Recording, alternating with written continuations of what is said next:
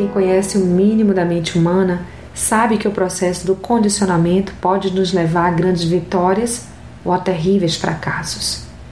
Se a mente for condicionada a algo, isto se tornará como um ciclo em sua vida. Se sua mente for condicionada a buscar no alimento uma fonte de prazer e a recorrer a este a cada vez que se sentir ansiosa, nervosa, em aflição ou em qualquer desequilíbrio emocional, sempre irá recorrer ao mesmo, ao menor sinal de problema, gerando assim novos problemas, como a compulsão alimentar, futuramente a obesidade e outras doenças correlacionadas. É um verdadeiro ciclo da autossabotagem.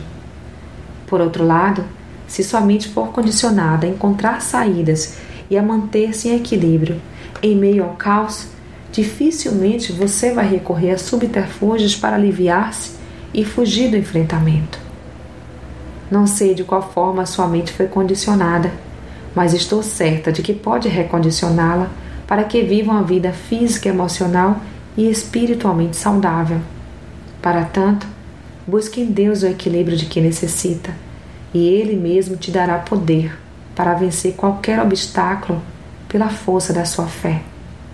É hora de quebrar este ciclo que te deixa prostrada Deus não nos aprisiona, mas liberta. E Ele mesmo é quem faz novas todas as coisas. Leia Apocalipse 21, 5. Na força da sua fé em Deus, você será restaurada, porque Ele tem poder para fazer infinitamente mais que você possa imaginar, segundo o poder que em nós opera. Efésios 3, 20. E tudo se fará novo. Querida, decida andar em Cristo, andar em novidade de vida. Reflita nisto.